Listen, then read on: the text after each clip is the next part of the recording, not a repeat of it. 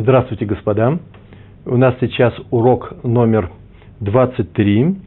Мы с вами изучаем э, трактат Бава Мация, шестой перек Вавилонского Талмуда, трактат. Э, сегодняшний урок, 23, мы делаем, как последние наши уроки, в память Хаим Лейб Бен Мейер и Йента Блюма Бат Пинхас. Сегодня мы с вами будем повторять уроки 13 по 17. Вы можете спросить, почему мы именно с 13 по 17 сейчас будем повторять. Вроде бы 17 мы урок учили э, относительно давно. И надо было бы после 17 урока его э, э, повторить. Сейчас я объясню вообще, зачем нужно повторение. Дело в том, что мы так делаем, как во многих ешивах делается, серьезный повтор идет после окончания большой гемары, э, э, отрывка Талмуда, который идет, обсуждает данную конкретную мишну. Мы с вами обсуждаем в последнее время вторую мишну Талмуда, э, гемары этого перека, этой главы. И поэтому, закончив его, э, мы должны повторить все это. Урок поделен на два. Э, с первого урока по, э, с, с 13 урока по 17. На 13 уроке мы говорили про нашу мишну, которая состоит из трех частей. Сейчас мы вспомним об этом. Э, с 13 по 17. А следующий урок у меня планируется, у нас планируется с 18 по 22. Сегодня 23 урок, или будет еще 24, после чего будет 25, естественно. Почему нужно повторять? Дело в том, что это непростая вещь, а не непростая выдумка. Считается э, в еврейской практике, в иудаизме, так считает Тора, что пока человек учит первый раз, это никакая не учеба, это чтение, знакомство с материалом – Учеба начинается тогда, когда он повторяет все, что он прошел в первый раз. Именно в повторении все дело. Повторение, когда он проходит это второй раз. Учит э, по-еврейски ломед. А это тоже еврейское слово, ну, многие считают его арамейским. В Талмуде написано шуне. Тот, кто учит, шуне. И отсюда происходит слово мишна. Учение, изучение. Между прочим, э, слово э, ломед, корень ламад, лег в основу другого слова – Талмуд. Значит, Талмуд – Шуне. В Талмуде мы изучаем. Вот это вот изучение Шуне связано с тем, что мы его второй раз этот материал проходим. Шейни э, – тот самый корень, э, встречается в этом слове Мишна. Тот, кто учит, только тогда начинает учить, когда повторяет. Серьезно повторяет. Конечно, лучше всего взять весь материал и пройти по полной программе. Сегодня мы сделаем обзорную лекцию, она очень важна для закрепления материала, и это будет именно повторением. Слово «шени» второй. Также напоминает нам другое слово – «шен», «зуб». Э, я не знаю, как в других языках, по-русски «зубрить» – это есть «учить». «Вешинанта». И заставишь учить это, сделаешь так, что твои дети, твои сыновья будут учить, так мы говорим, шма, э, э, Тору, наши законы, вышинанта, чтобы они зубрили это. Зубрить это называется повторять первый раз не, зуб, не зубрят. Так вот, мы с вами сейчас занимаемся тем, что мы сейчас раскладываем э, таким образом, чтобы было все понятно, и мы можем сказать, вот мы теперь это вызубрили. По-русски немножко другой оттенок, это знать наизусть, может даже глубоко не вникает. Нам нужно знать наизусть, ну хотя бы сам текст, да хотя бы в переводе, и глубоко вникать. Поэтому я думаю, что у вас лежит перед вами, лежат те же самые листочки, по которым мы учились на тех уроках, которые будем повторять. Ну, в конечном счете я планирую, что то, что я подготовил к этому уроку, вот этот конспект у вас тоже будет перед глазами.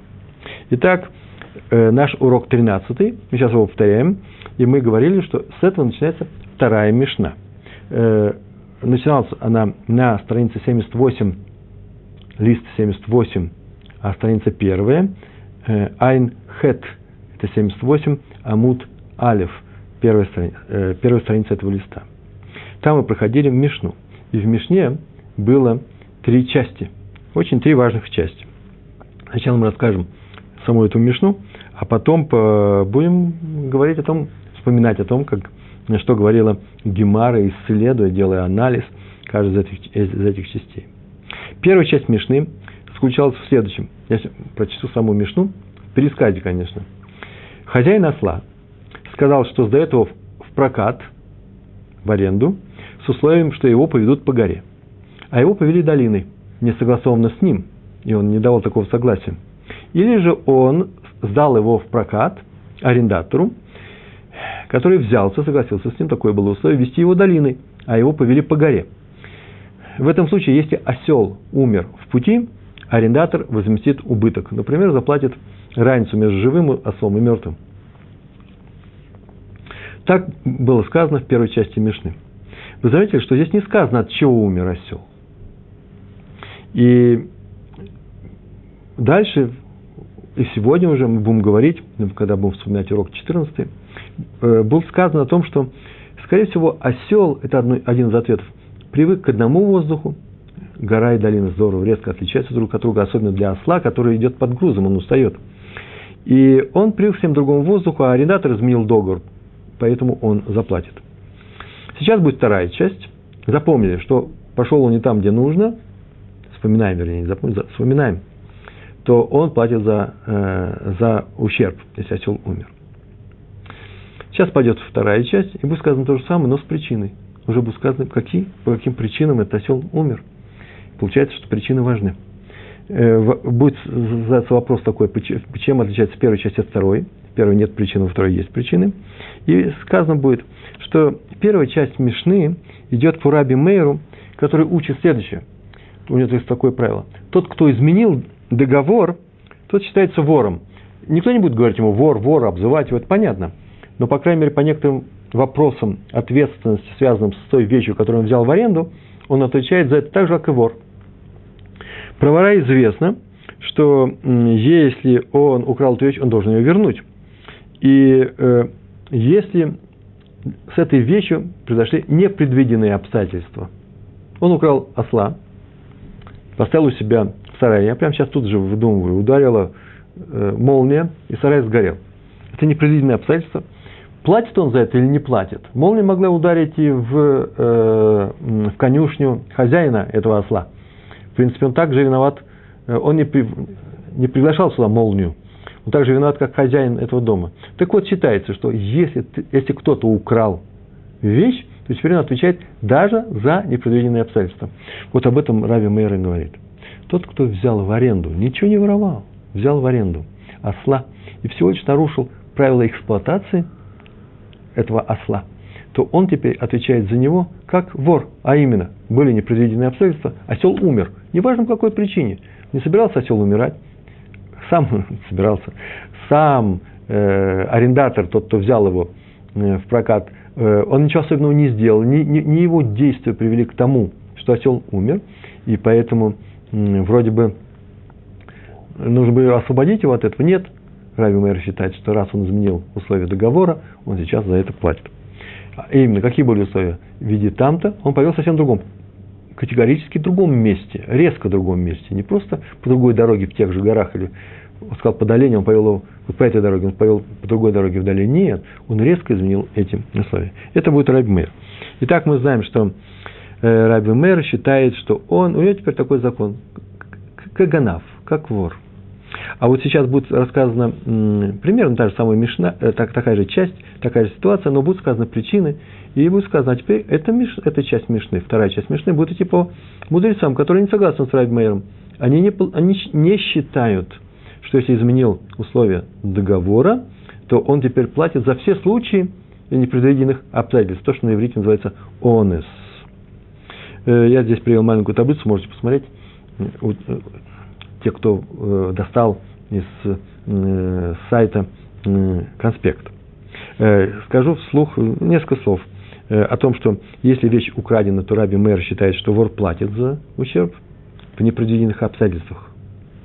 Мудрецы тоже платят. А если вещь арендована, то и если изменил условия, Раби Мэр говорит, платит как вор. А мудрецы говорят, это зависит от причин. Мы должны изучить, не привели ли его действия, то, что он изменил э, условия, э, именно к тому, что он умер. А если он не изменил условия, то Раби Мейер говорит, не платит – что не изменил условия нормальным образом, и мудрецы говорят, не платят.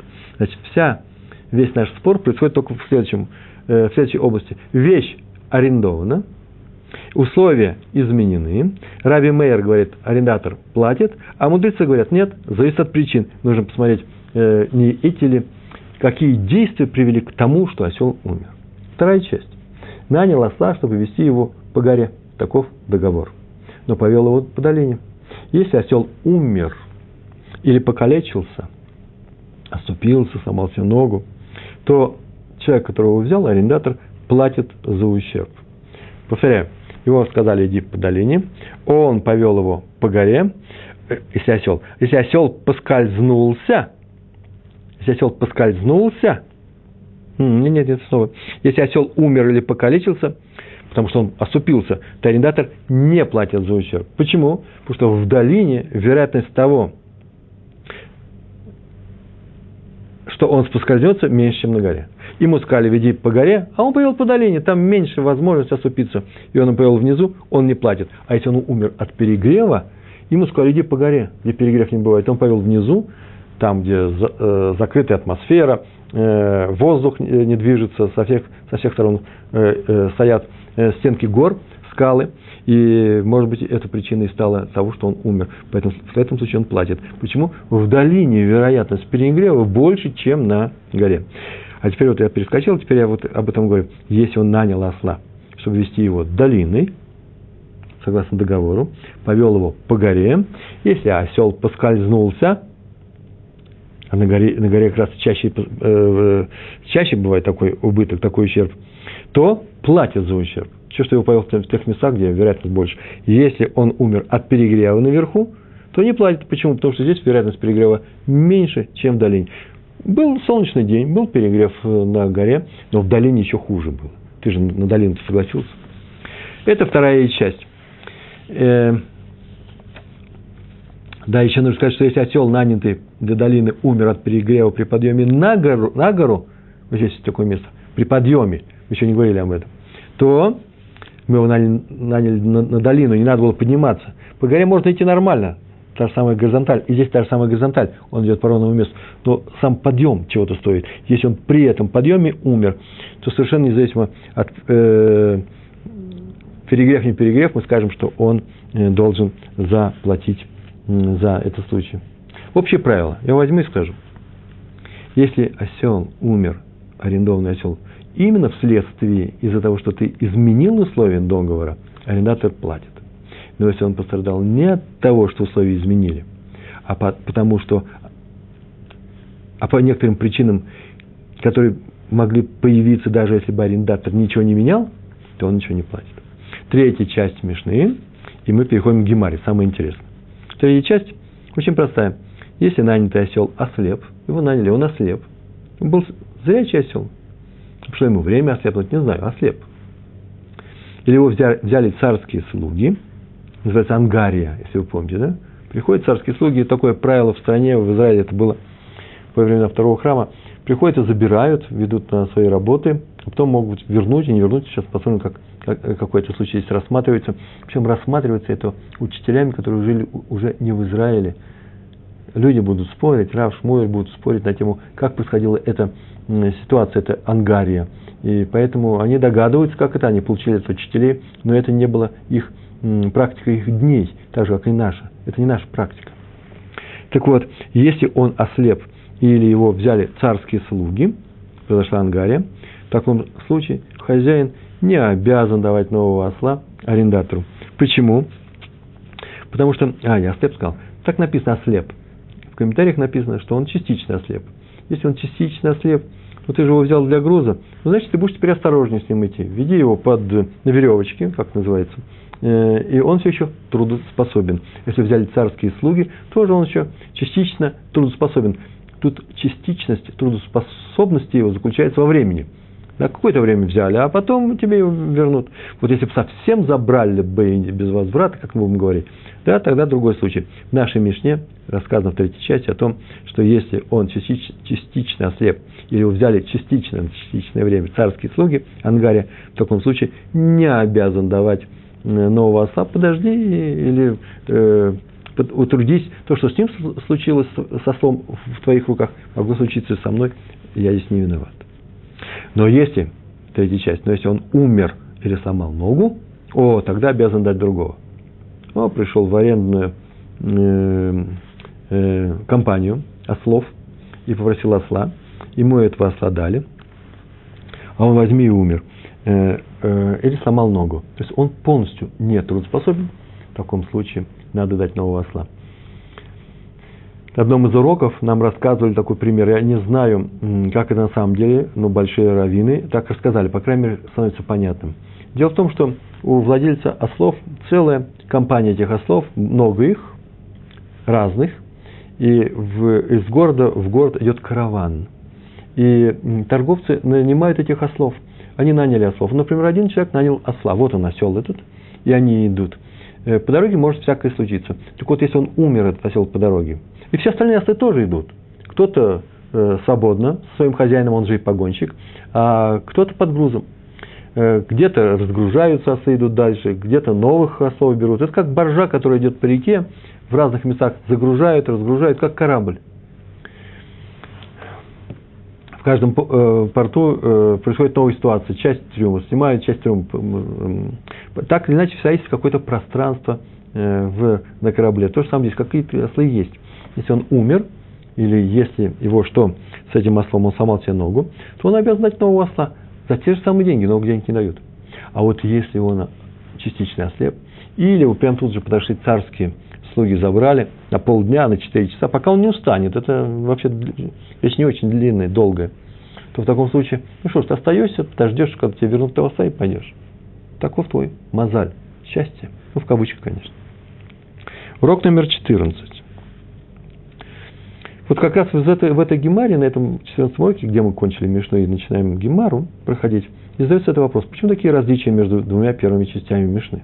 Это я сейчас рассказал, откуда это известно? Это из гемары известно.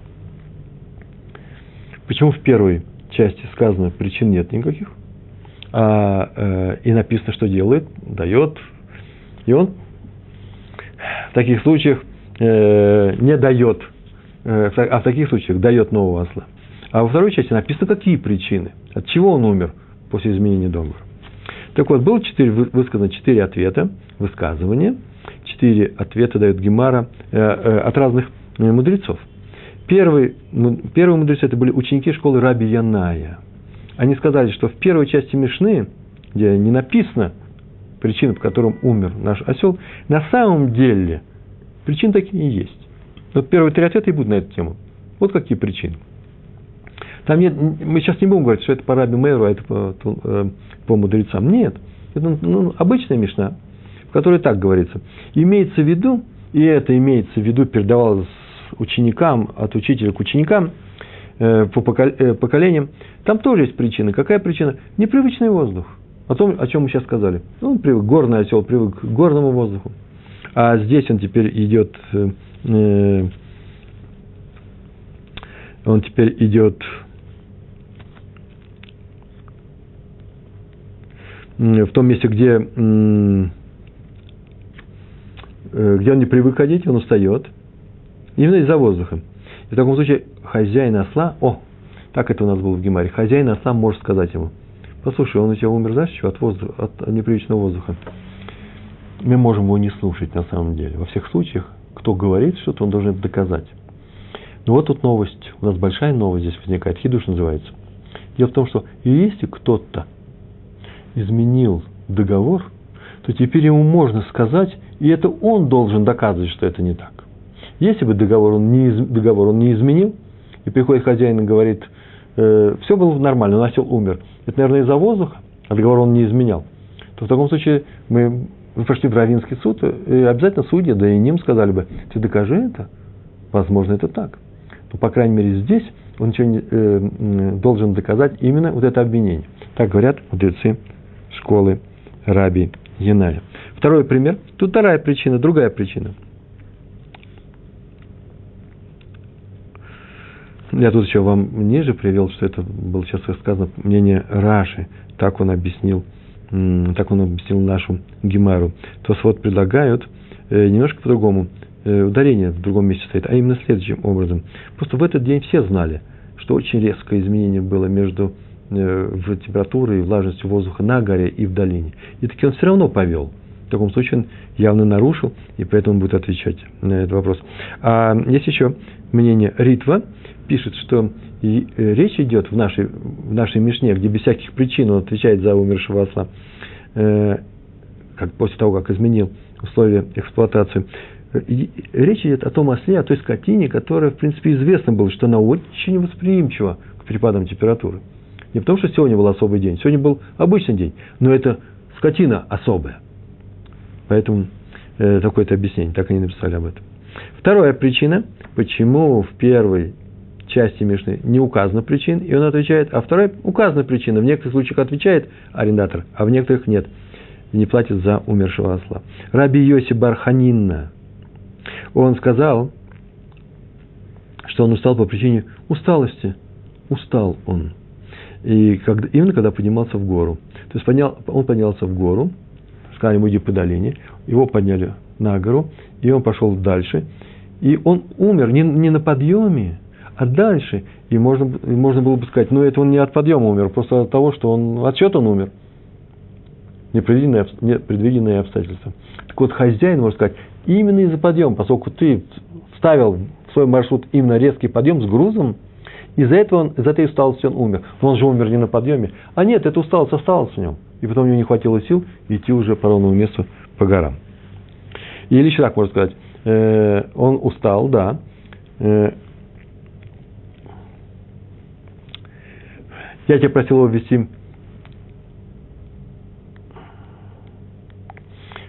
Я тебя просил вести по, по долине, а ты его повел по горам, он устал, и ты же видишь, там же воздух-то прохладный. И он таки все равно умер от этой усталости. Воздух его не облегчил. Такая усталость у него была. Не, не сделал ему, э, не помог ему. Это означает, что вся причина в том, что ты его повел наверх. Третий, третий ответ. Раби Хи Бар Аба от имени Раби Юханана говорит, что первая часть Мишны, а это как раз мы к этому подошли, а, нет, еще третья часть. О том, это говорит раба, о том, что его повели в долине. В долине повели его вместо гор. Там бывают змеи, их там больше, чем на горе. И именно в силу этого э, не надо было тебе менять маршрут, мы не просто попросили тебя э, водить, вести по горе, ты повел по долине. Именно в силу этого э, ты отвечаешь теперь, осел умер. Смотрите, тут даже не написано, посмотрели, напал на него змея, не напала, есть укус, нет укуса. Умер осел, и хозяин имеет право сказать, что это из-за змей, это знали нашу долину, это он сказал, поэтому я тебе сказал, иди по горе, и теперь ему придется доказывать, что это не так. Почему арендатору? Почему? Потому что не надо менять маршрут. И четвертая причина. Раби Хи Бар Абат имени Раби Йоханана. Он сказал, что она дана по мнению, первая часть Мишны, дана по мнению э, Раби Мейра, э, а вторая по э, мнению, Раби, э, по мнению мудрецов. Сейчас нас интересует мнение Раби Мейра. Каждый, кто нарушает закон эксплуатации, закон договора, э, э, условия договора, сами условия он меняет, тот считается вором. В каком смысле? Что теперь он будет нести полную ответственность за ущерб арендованной этой, этой вещи в случае непредвиденных обстоятельств. Вот так сказал Раби Бар Аба. И у нас теперь возникает вопрос, а откуда мы взяли, что Раби Мейер так считает? Это обычный ход Гемары, и она обязательно э, это выясняет во всех случаях. И первая попытка приводится Мишна из трактата Бава Кама. Приводится Мишна, которая звучит следующим образом. Смотрите, вроде бы совсем далекая Мишна, но там есть Раби Мейер, во-первых, а во-вторых, есть изменения в договоре. И там вроде бы по Раби Мейеру э, положение существует, сейчас мы скажем, какое. И оттуда мы можем взять, что а раз так, то и здесь Раби Мейру, раз изменил договор, то ты теперь несешь полную ответственность за непредвиденные, непредвиденные обстоятельства. Но сейчас мне пришло в голову, кстати, сейчас мы будем говорить Мишну про Бавакама, а там никаких непредвиденных обстоятельств нет. И почему-то Талмуд Гемара не говорит, из-за этого у нас не проходит этот случай. А совсем по другой причине. А именно, один человек дал красильщику покрасить шерсть. В, какой? в красный цвет. Ну, в один какой-то цвет. А тот покрасил другой. Так вот, есть два мнения по поводу этого закона. Раби Мер и Раби Иуда. Раби Мер так считает, что поскольку красильщик, он так сам написал, красильщик платит цену некрашенной шерсти, теперь шерсть это его. Покрасил не в тот цвет, забирай ее себе, а э, э, ты заплатишь за то, что ты получил. Была некрашенная шерсть, теперь ты за нее заплатишь. Как вор, который приобрел украденное, когда он его изменил. Если вор украл что-то, и он его изменил, был обязан вернуть украденное, то теперь он обязан вернуть стоимость этого. Эту вещь теперь не нужна никому. Так сказал Раби Мэр. Рабиуда сказал, нет, вещь остается, даже будучи покрашена в другой цвет, она остается э, принадлежностью э, хозяина своего первоначального. Просто заказчик теперь заплатит красильщику, но не за работу, как было сказано. Ну, сколько стоит твоя работа? Вот тебе шерсть, ты мне ее вернешь, потратишь там на краски, затратишь работу, сколько, сколько она стоит денег, потратишь на краски, сколько они стоят денег, и вот, а я тебе заплачу, который перекроет эти две вещи. Иначе бы никто бы не, не, не брался красить. Так вот, если покрасил не тот цвет, смотрим, что больше, это или это. Ничего не будем перекрывать. Чтобы тебе компенсировать хотя бы что-то, чтобы ты остался при, своей, при нуле. Так считает Раби Мейер. А само изделие, сама шерсть продолжает принадлежать заказчику. Так вот, э, видите, там сказал Раби Мейер, нет, нет, ты что-то изменил, теперь эта вещь не твоя, э, теперь ты изменил, эта вещь теперь твоя, заплати полностью.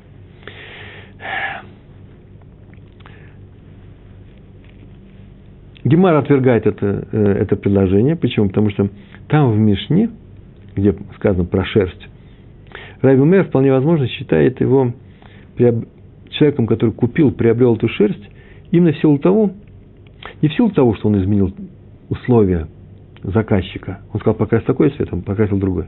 А в силу того, что он изменил, помните, сейчас только сказали про вор, изменил саму шерсть, она теперь стала другая, она не нужна заказчику. Физические изменения. А у нас здесь со слом Никаких физических изменений не делали. Изменили только условия его эксплуатации. Его не покрасили другой цвет, с ним ничего особенного не сделали. Какой он был, такой и остался. Поэтому возможно, что Райбу Мэр там сказал, что да, красильщик должен заплатить за некрашенную, э, получит э, деньги за некрашенную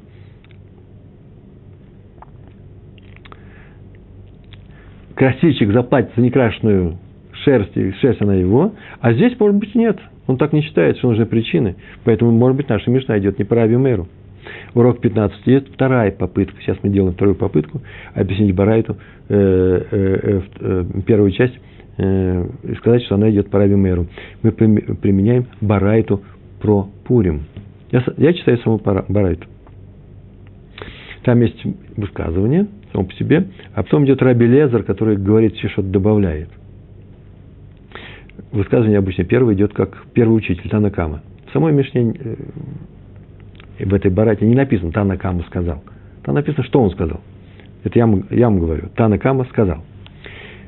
Те средства, которые собирают, собираются в какой-то общине на нужды праздника Пурим, идут только на Пурим – и как было сказано, как с вами об этом говорили, если от мяса, которое мы купили на эти деньги для Пурима, что-то останется, и все уже забрали мясо, оно осталось, его идут, продают, и вот эти деньги кладут в кассу Заки. Вы заметили, не на, не на Пурим, в кассу Заки. А Лезер, Танакама сказал, что то, что собирают, идет на Пурим. А Лезер сказал, что деньги, которые получает бедняк на Пурим, он не может потратить ни на что, кроме трапезы на этот Пурим если ему собирали деньги на трапезу, там было так написано, он не может на это купить даже шнурок для ботинка, ремешок для сандалий. Так было сказано. Обратите внимание, что Накама говорит, что деньги, которые собираются, собираются только на Пурим. Каждый человек подходит и говорит, мы собираем сейчас, Магбит называется, деньги, пожалуйста, дай на Пурим, богатый человек дает деньги. На Пурим. Эти деньги только на Пурим. Для кого это правило? Для Габаев, для тех, кто собирает – Теперь они должны распределить эти деньги, давай их на Пурим. А второе правило Раби Лезер сказал, следующую фразу. Он сказал, что те деньги, которые получает бедняк, он не может потратить ни на что, кроме Пурима. Это теперь правило для бедняка. Видите, да, это для Габаев, это для бедняка. И оба эти высказывания привел Раби Яков со слов Раби Мейера – Со слов Раби Мейера, мы знаем их через Раби Мейера. Не Раби Мейер придумал эти законы, он их донес до нас. И возможно, что именно вот это вот правило, которое он донес до нас в этой барате проборем, пропорим, и работает у нас в первой части нашей Мишны про арендованного осла, где сказано, нет, не приведены, нет, не приведены э, причины смерти осла, все равно изменил договор, ты теперь у нас платишь за э, ущерб, если были непредведены обстоятельства.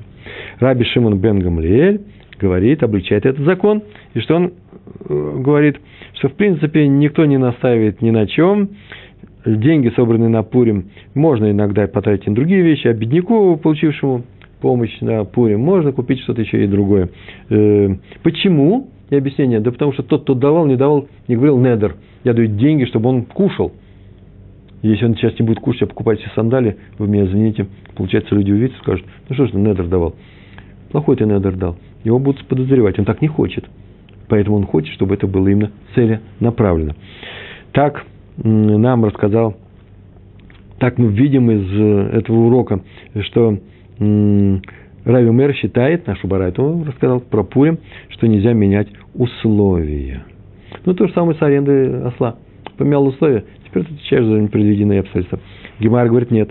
И это объяснение мы тоже не принимаем. Почему? Потому что в Барате, возможно, в нашей Барате имеется случай, что когда человек просто хочет, чтобы деньги его использовали для Пурима, ни больше, ни меньше. Он не настаивает ни на чем. Он сказал, это деньги для Пурима. И тогда возникает следующая ситуация. Если бедняк, будем говорить сейчас про бедняка, если бедняк берет эти деньги, ему скажут, что они даются ему для Пурима, я сейчас ничего не рисую, поэтому я скажу, как буду рисовать. Э, берет, э, берет он эти деньги для Пурима, эти деньги все время не его, пока он не потратит их на трапезу для Пурима.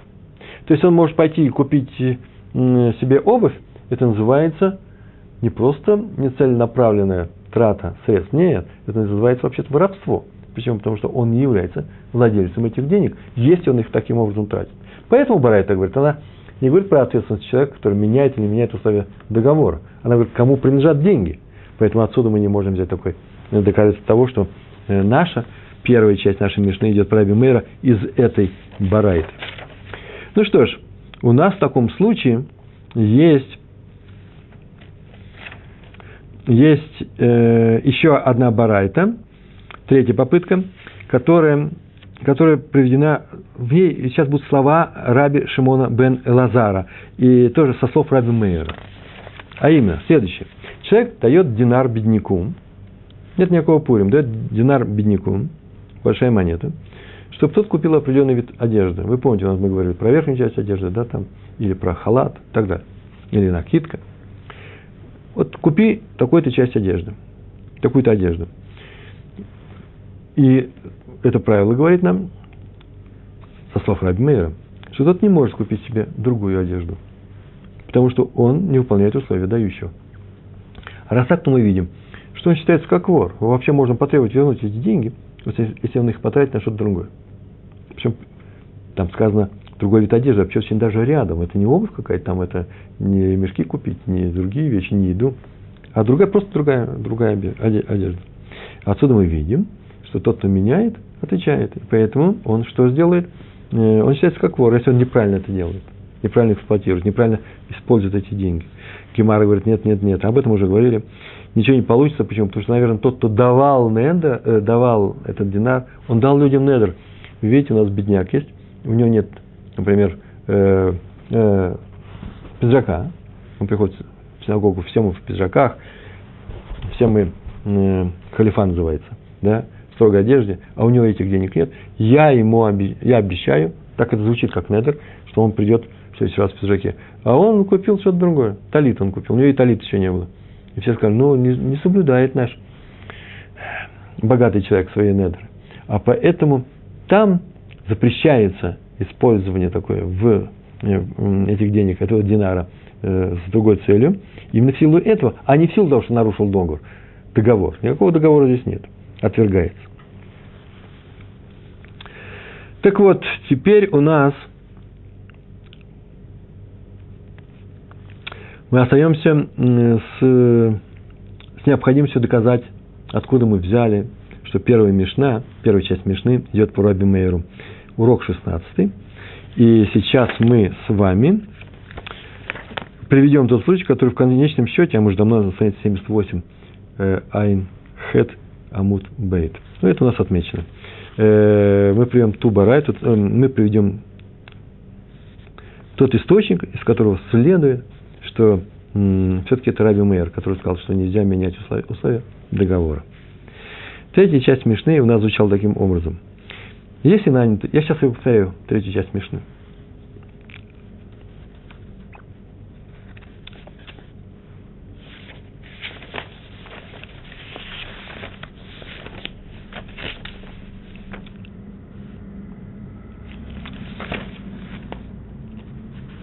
Одну секундочку. Сейчас мы все это сделаем. Э, э, вторая часть, третья выборка.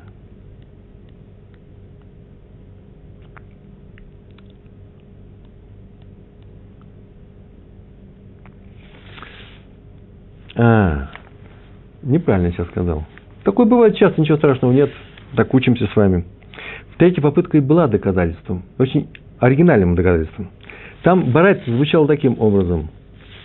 Дает динар бедняку, и не будь этих слов, которые я сейчас пропустил, все на самом деле отвергается. А того, что эти слова есть, все устанавливается. Дает динар бедняку, чтобы купил определенный вид одежды. Тот не может купить себе другой вид одежды, потому что иначе он не выполняет условия дающего. Так сказано в самой Барайте. Вот не будь этих слов, мы могли сказать про Недер. А поскольку сказано, потому что он поменял договор, о, теперь мы видим, вот где Раби Мэр находится. Оказывается, Раби Мэр, а это Барайта идет по его мнению, считает, что тот, кто поменял договор, э, не имеет права, не имеет права его менять. А поэтому мы отсюда берем свое доказательство. Вот, а теперь переходим к уроку 16. Извините за накладку. Такое бывает, нужно просто всегда иметь смело сознаться в том, что мы ошиблись, и вернуться и учить по-человечески. Урок 16. Гемара переходит к исследованию третьей части Мишны. Мишна у нас была следующая. Сейчас у нас чтобы не затягивать, мы сейчас возьмем это, немножко оформим на бесалка э, э, с Божьей помощью.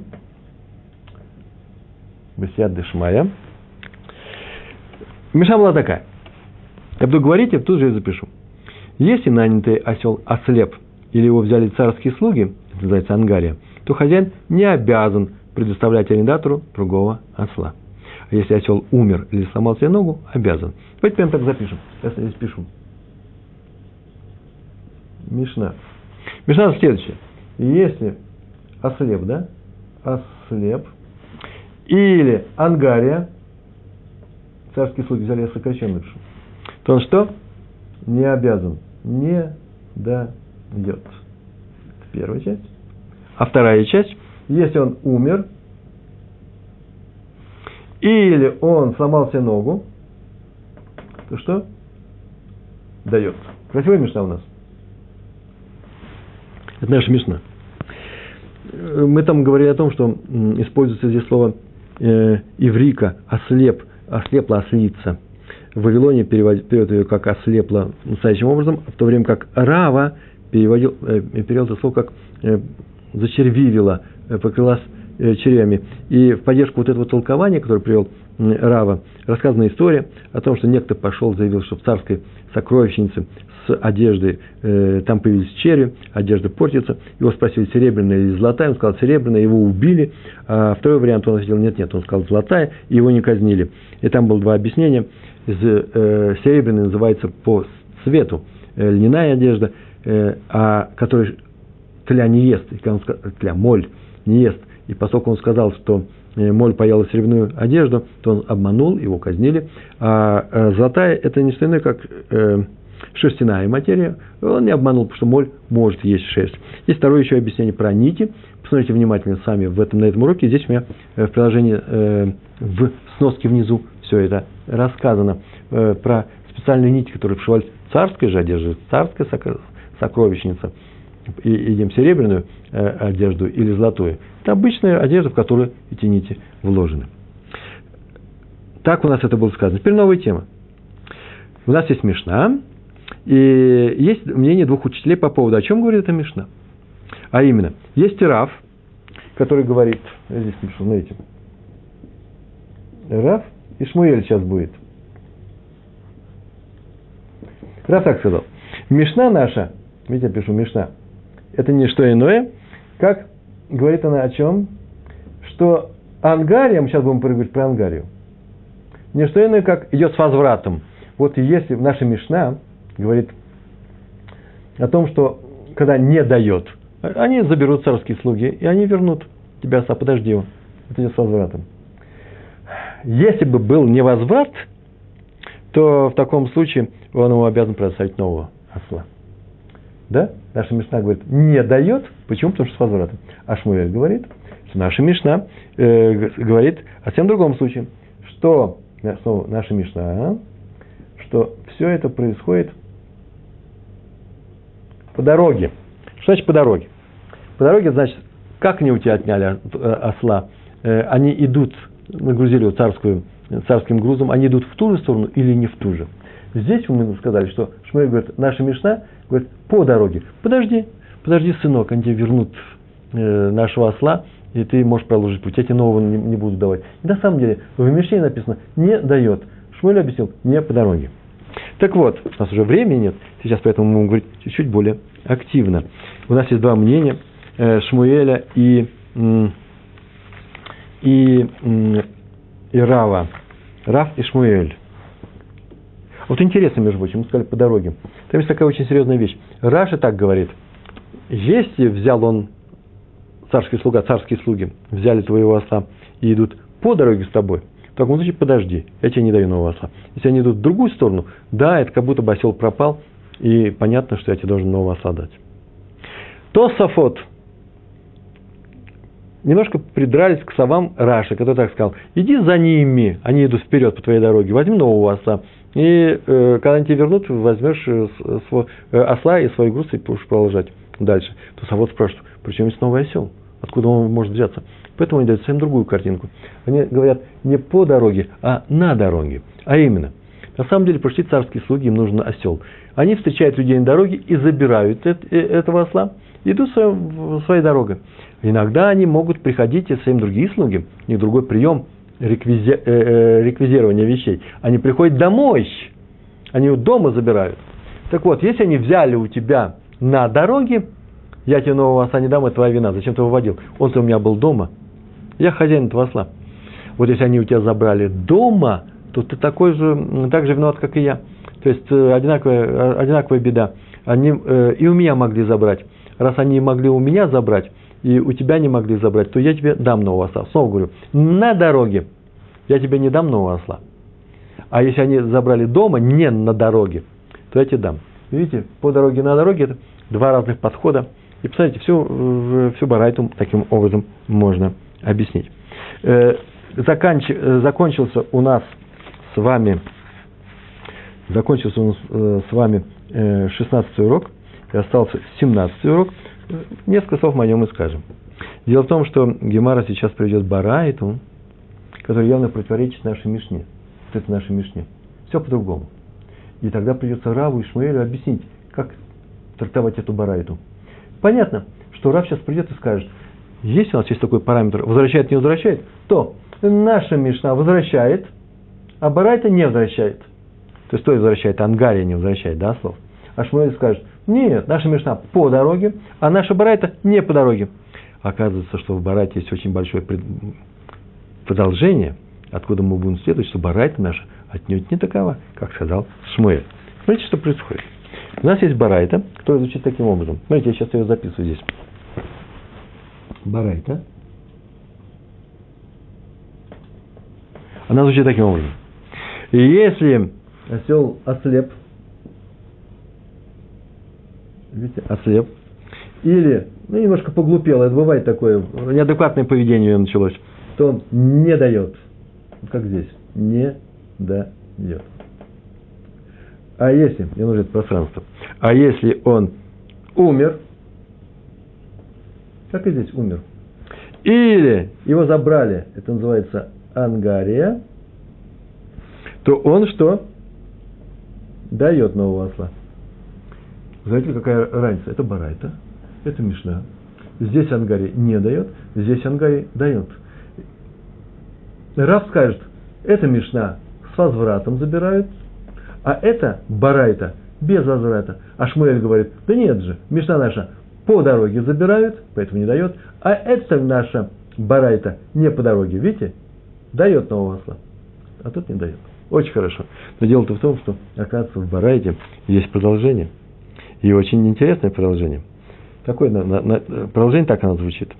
Э, пришел Раби Шимон бен Лазар и говорит, следующую фразу. Если взяли по дороге, не обязан давать другого, а если не по дороге, обязан, как наш Шмуэль. Смотрите. Здесь вот Раби, Шимон, Бен, Элазар. Он приходит и говорит следующую фразу. Если по дороге не дает, а если не по дороге, то дает. Так вот, отсюда мы видим, отсюда мы видим, если Раби Шимон бен Лазар сказал, что не так, как в Барайте, а совсем по-другому, то мы видим, что в Барайте все равно, по дороге или не по дороге. А ты же сейчас только что, только что сказал, Шмуэль, что мечта наша по дороге, а Барайта не по дороге. Оказывается, в нашей Барайте все равно. Это откуда мы видим? Из-за того, что Раби Шимон бен Лезер спорит с нашей Барайтой. И говорит, нужно, чтобы было не все равно. Раз нашей Барайте все равно, то почему ты сказал, что наша, э, э, наша Барайта это не по дороге? Объяснение два. И очень простые объяснения. Красивые такие объяснения, я даже не знаю, сейчас вот это мы вспомним, проходит или не проходит. Наша Мишна проста, и она однозначно трактуется. Мы говорим, Мишна вступила в противоречие с Барайтой. Но если в Барайте есть две части, первая часть, когда мы говорим, что дает нового осла в случае Ангари, а вторая часть говорит, что нет, мы спорим с тобой, мы спорим с этой частью, и на самом деле он не дает, если по дороге, то мы можем сказать, в Лишмуэле тоже никакой проблемы нет. Он просто говорит, Мишна – это по дороге, а Барайта, вся может быть нет, но вторая часть Барайты, Раби Шимон бен Лазар, это и есть Шмуэль. Так вот мы ответили. И все уже заканчивается, наш урок совсем полностью заканчивается. Одна маленькая тонкость есть здесь во всем этом. Дело в том, что можно так сказать, да нет же, можно даже сказать, что вообще вся Барайта идет по Раби Шимону бен Лезеру, а следовательно по Шмуэлю. А именно, да он не спорит с Барайтой. Если умер или была Ангария, то дает нового осла. Да он не спорит никак, он уточняет, а именно, да-да, дает нового осла. Но только когда? Когда не по дороге. Вот если было бы по дороге, то он не дает нового осла. Раз так, то нет никакого спора. Мы говорим, ой, как здорово. Это совершенно замечательно. Но дело-то в том, что у нас еще есть, у нас еще один случай. И очень интересный случай. А именно, то же самое сказано и в самом начале. Раби Шимон бен Лезер, оказывается, не только в конце сказал свои слова – он еще сказал свои слова, если я здесь запишу, и про первую часть, где нет никакой ангари, Раби Шимон бен Элезер. Он следующее сказал, что если осел ослеп, или поглупел, видите, глупый, то он дает. Смотрите, здесь написано, ослеп или поглупел не дает. А Раби Шимон бен Лезер пришел и говорит, ослеп и поглупел, дает нового осла. Уж тут ты не можешь сказать, что он уточняет. Почему ты можешь сказать, что очевидное противоречие. А раз так, то почему ты решил, что здесь уточняет? Здесь тоже противоречит. А раз так, то вся барайта идет не как Шмуэль, а следовательно для Шмуэля остается трудность. Называется кушья. Ответ очень простой, совершенно замечательный. Вы пропустили одно слово, а в самой барайте это было написано. Дело в том, что Раби Шимон бен Элазар пришел и сказал, если осла берут для верховой езды, для того, чтобы ехали на нем, и он ослеп или, или что, или э, поглупел, ведет себя неадекватно, я не знаю, там, перегрелся, муху укусил, то ему э, дают. Только в случае, когда этого осла взяли для верховой езды. А если осла взяли для того, чтобы вести груз, совсем другой. Как видим, здесь Раби Шимон Белезер поясняет Барайту, и он с ней полностью согласен. И здесь, во второй части, Раби Шимон Белезер поясняет вторую часть, он с ней согласен. Вся Барайта идет по Шмуэлю. А именно, Мишна по дороге, наша Барайта не по дороге. А что теперь, в самом конце уже рассказано, и что теперь у нас про, про случай, когда берут для э, верховой езды, э, осел, которого берут для того, чтобы вести на нем человека, понятно, что он уже должен быть совсем другим, он не может частично ослепнуть, э, он должен быть полностью трудоспособным, он должен быть готов для того, чтобы вести человека. Почему? Потому что если он оступится, человек пострадает, это не груз, который подняли снова на него положили. И все это опирается на э, Раф, э, на Раф Папу. Раф Папа еще и добавил.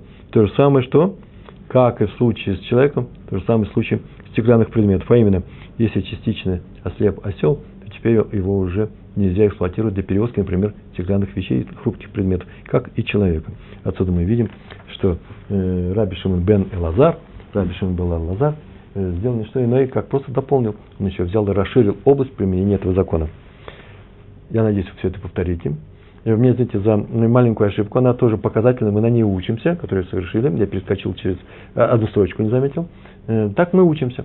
Э, главное вернуться и повторить все это. Я надеюсь, вы ответственно подойдете к этому и еще раз посмотрите весь материал, чтобы у нас осталось в голове только правильная гемара. Успехов вам в учебе. Всего хорошего. До свидания.